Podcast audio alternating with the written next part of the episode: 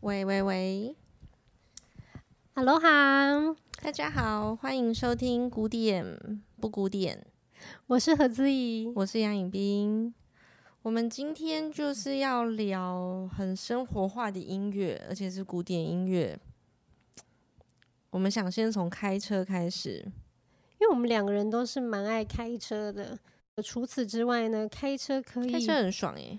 开车可以一直自己驾驭自己的人生，嗯，对，然后也可以就是旁边没人的时候，你只有你跟音乐相处，好像可以是你在那么很繁忙的生活中唯一一段哎，你安静的跟音乐相处的时间。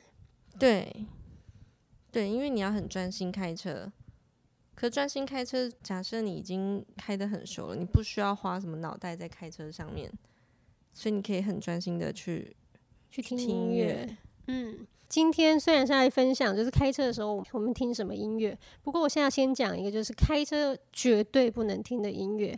因为我听了这一首之后呢，当天收到四张罚单，然后我缴了九千多。我是觉得这是人的问题，不是音乐的问题。不过你还是可以讲啦，请说。反正呢，就是不能听的音乐，就是贝多芬的第五号钢琴协奏曲，然后大家也会叫它皇帝钢琴协奏曲。啊，这是我开车必听的音乐。嗯哼，反正就听了这首之后，你脚下的那个油门你就是有点控制不住，因为这首就是很不可一世、意气风发、非常奔放、非常奔放。你每次听着那个下去之后，你你油门就是只会往下越踩越深，你实在是没有办法控制啊！你觉得停了之后，你会你会害这个凯旋或是这种意气风发、不可一世的感觉中断在你手上，反正这是一种罪孽。好，然后我就会这样子一直猛开、猛开、猛开，来听听看好了。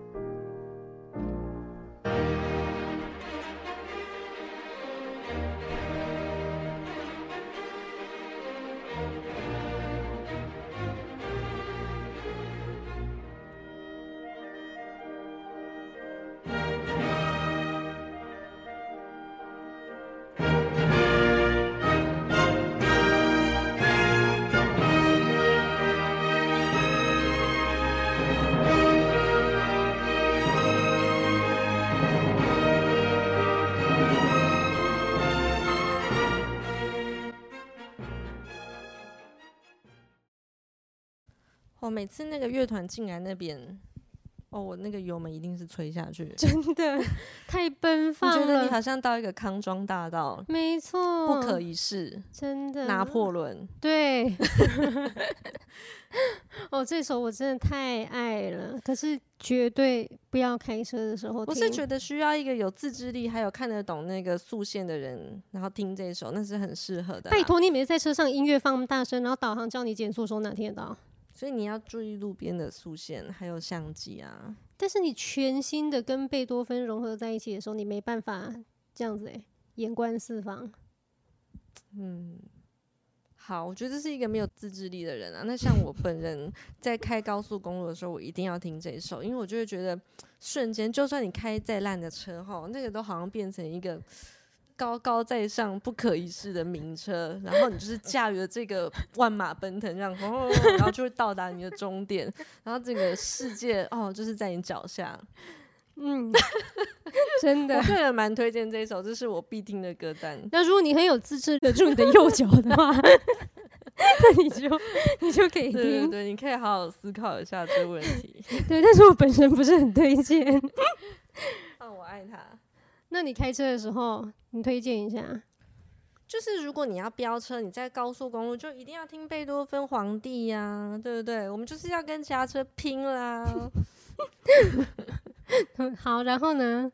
对，所以开快车，而且这个这个路上最好是没什么阻碍。如果前面很多乌龟车，那你听这个你会憋死。对，你就一直很想要撞乌龟车。不行，你最好是在就是一片康庄大道的时候听这首哦，爽。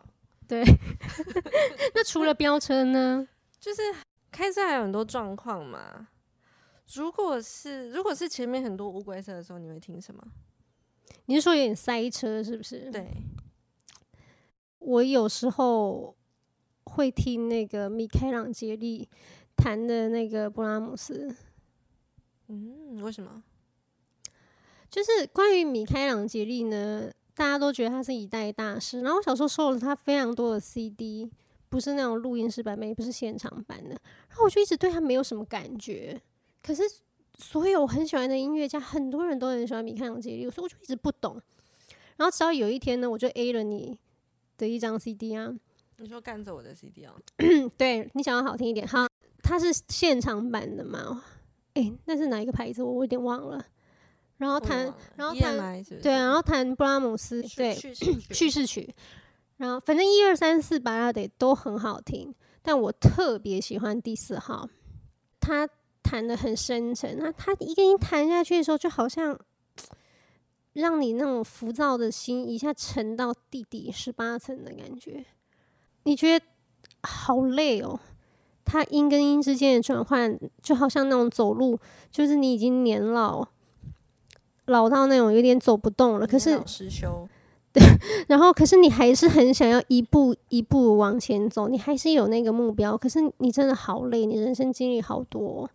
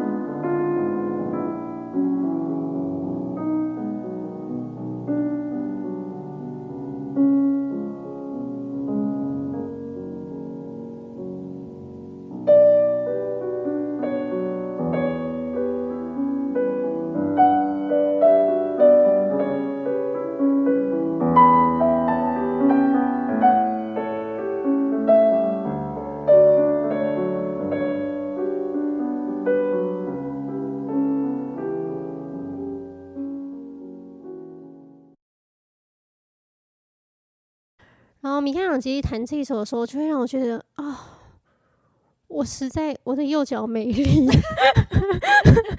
踩不，我吹不下去。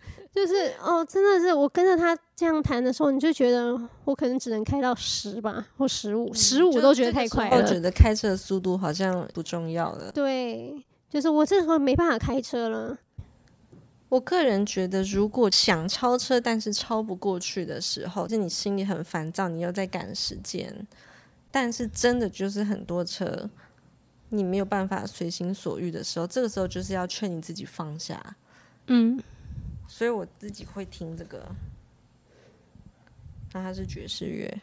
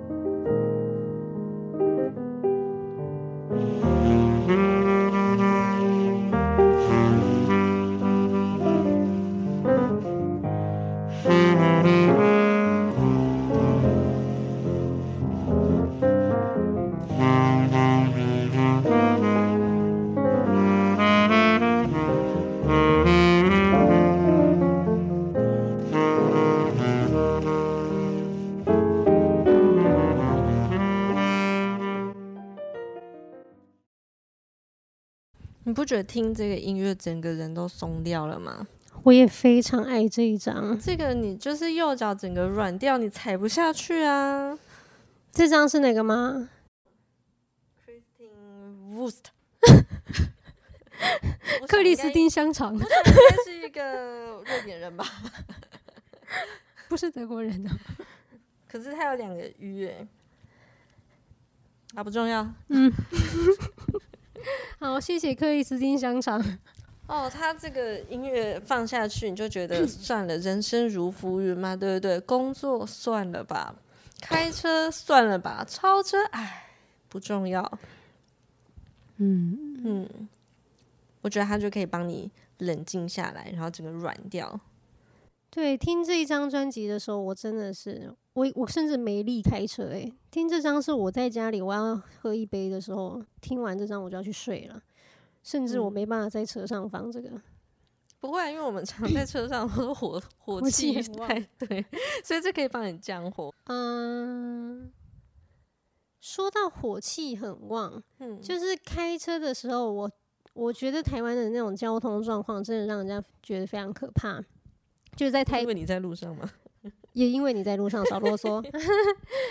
在台北开车呢，就是你随时随地都没有办法放松，因为随时都会有车可能在距离你一点五公尺的时候硬要插进来，而且从左或从右。如果你跟前车保持安全距离，他们就觉得哎、欸、有空有空隙，他要钻进来。对，可是他不会顾你的安全，只会顾他的方便。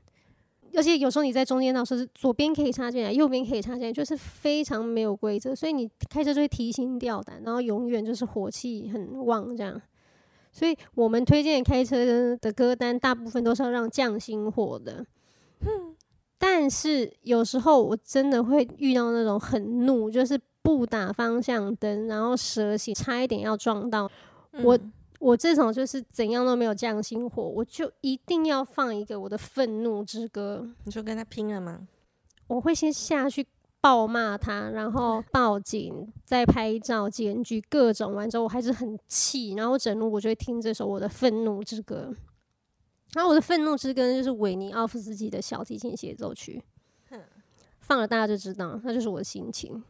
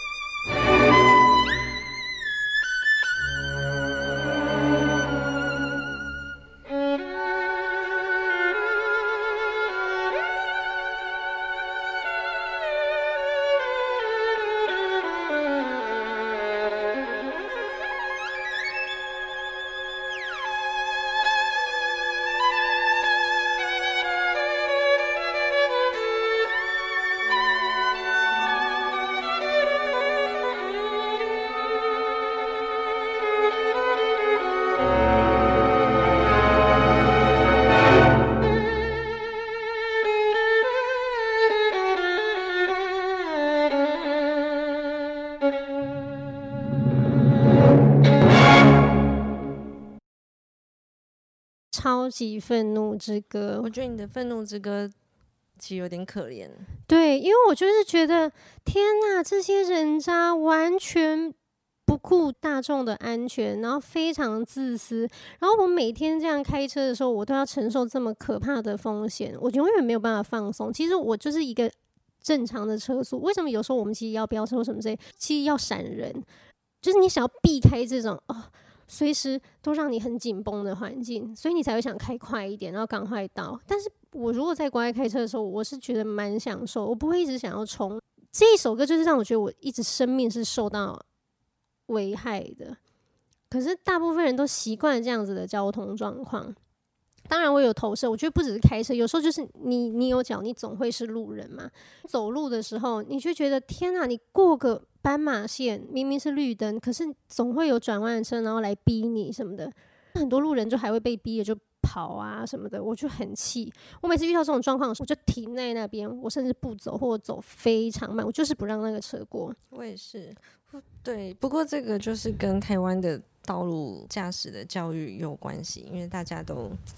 还不是那么保障人权，对，这就是一个盘根错节的问题。嗯、但是就是不只是，我觉得我听这一首的话，就不会只是我开车不爽，然后愤怒，社会愤世嫉俗啦。不是，不是对整个交通状况，因为我会想到，我如果是路人的话，然后我又是机车，我又是汽车，没有活得这么卑微。对，你貌似开车，然后是铁包肉，可是你还是觉得非常的危险，然后觉得这些人怎么那么的自私。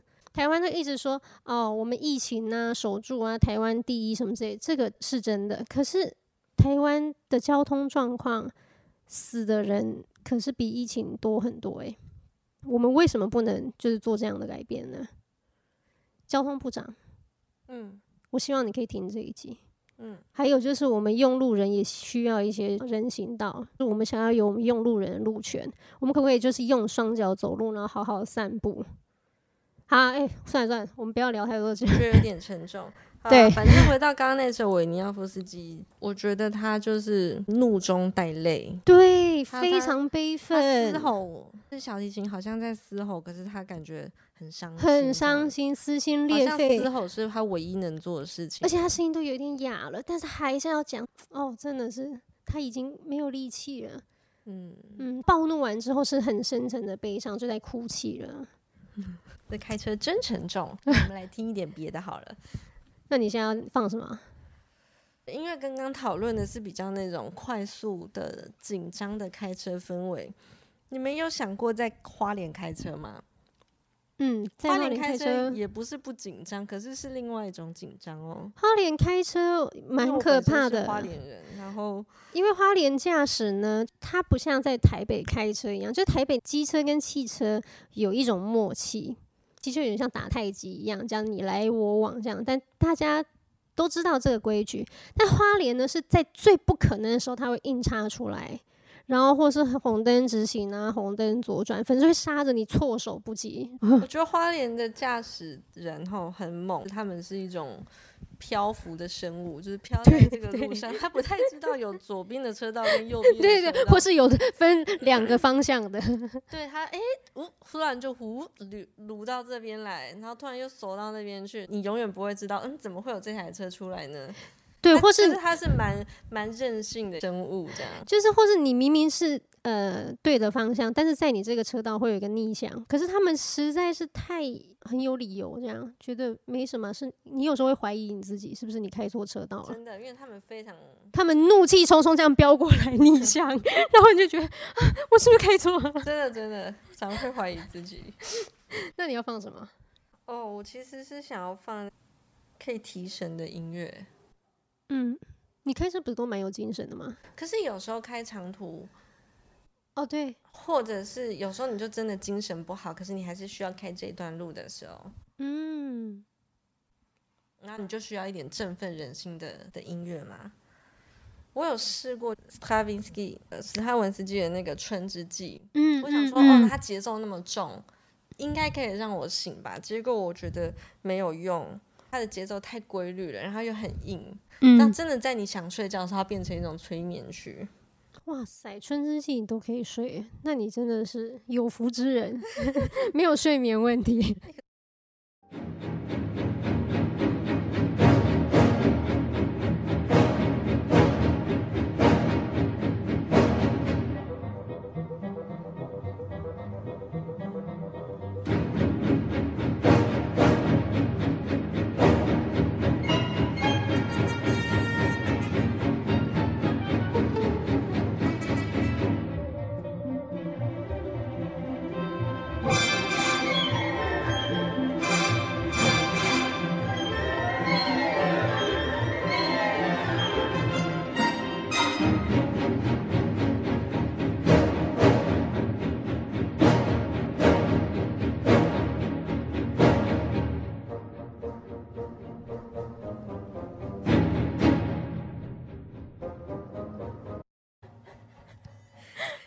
太规律了，所以它嘟嘟嘟嘟，你就会觉得好像很多睡眠小精灵突突突突这样跑到你面前，超反而有意想不到的催眠效果。所以也许这首歌你开车的时候不能听，可失眠的时候可以听。不过尽量放小声一点。对对啊，所以我后来觉得 Stravinsky 不是你开车想睡觉的时候一个好选择。我觉得呢。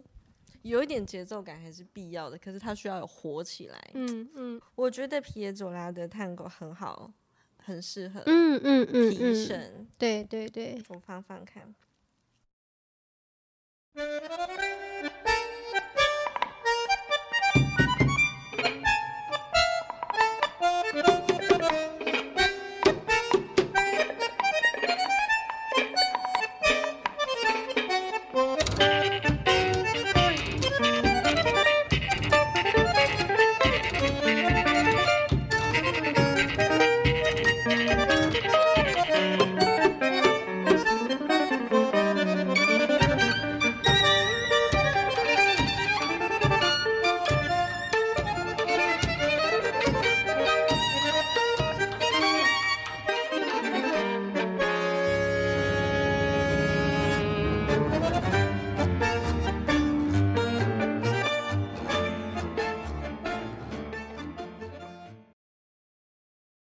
如果想睡觉，有一点恍惚的话，听到这个节奏跟它的 bass，，你你的脚的踏板，你就会想要跟着它一起晃，那、嗯、你就会睡不着。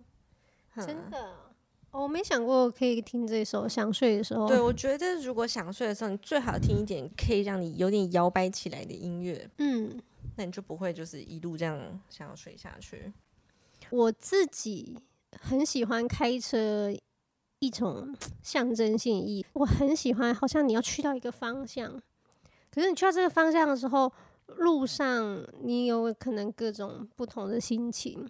那我自己很喜欢一种心情，就是很很期待要回家，因为我常常不在家，我很少在家。终于可以回家的时候，我觉得哦，那种期待的心情。我通常一定要配一种，就让我觉得很很期待的音乐。其实我这种想回家的歌单有几百首，但是呢，我想要先放一首《Ruta Magnifica》，是一个英国的作曲家。为什么我要放这一首呢？我先讲这个故事。我往年我在十二月出生，就是有一点是我的庆生月份这样。然后对我来说，十二月就是一个很。很棒的月份，是一个节庆的月份，因为开头有我的生日，呃，再来会有圣诞节，然后再来会有新年，然后再来一路接到一月的农历新年。对我来说，就是十二月一个开头，就是一个假期的开始。因为通常我们在法国十二月就是不上课的开始，对，就是一直放假。当然在台湾，唉。对，不太一样。对，其实就当然都是圣诞节前放假，不过就是我们你知道，我们老是法国人，他们自己会假期连连看各种连，他们会提早放假，然后延后 上工之类的。哦，以前我们刚去法国的时候，还是一个很上进的青年。对，我就觉得啊，我怎么才上一个半月的课，我就要放半个月假？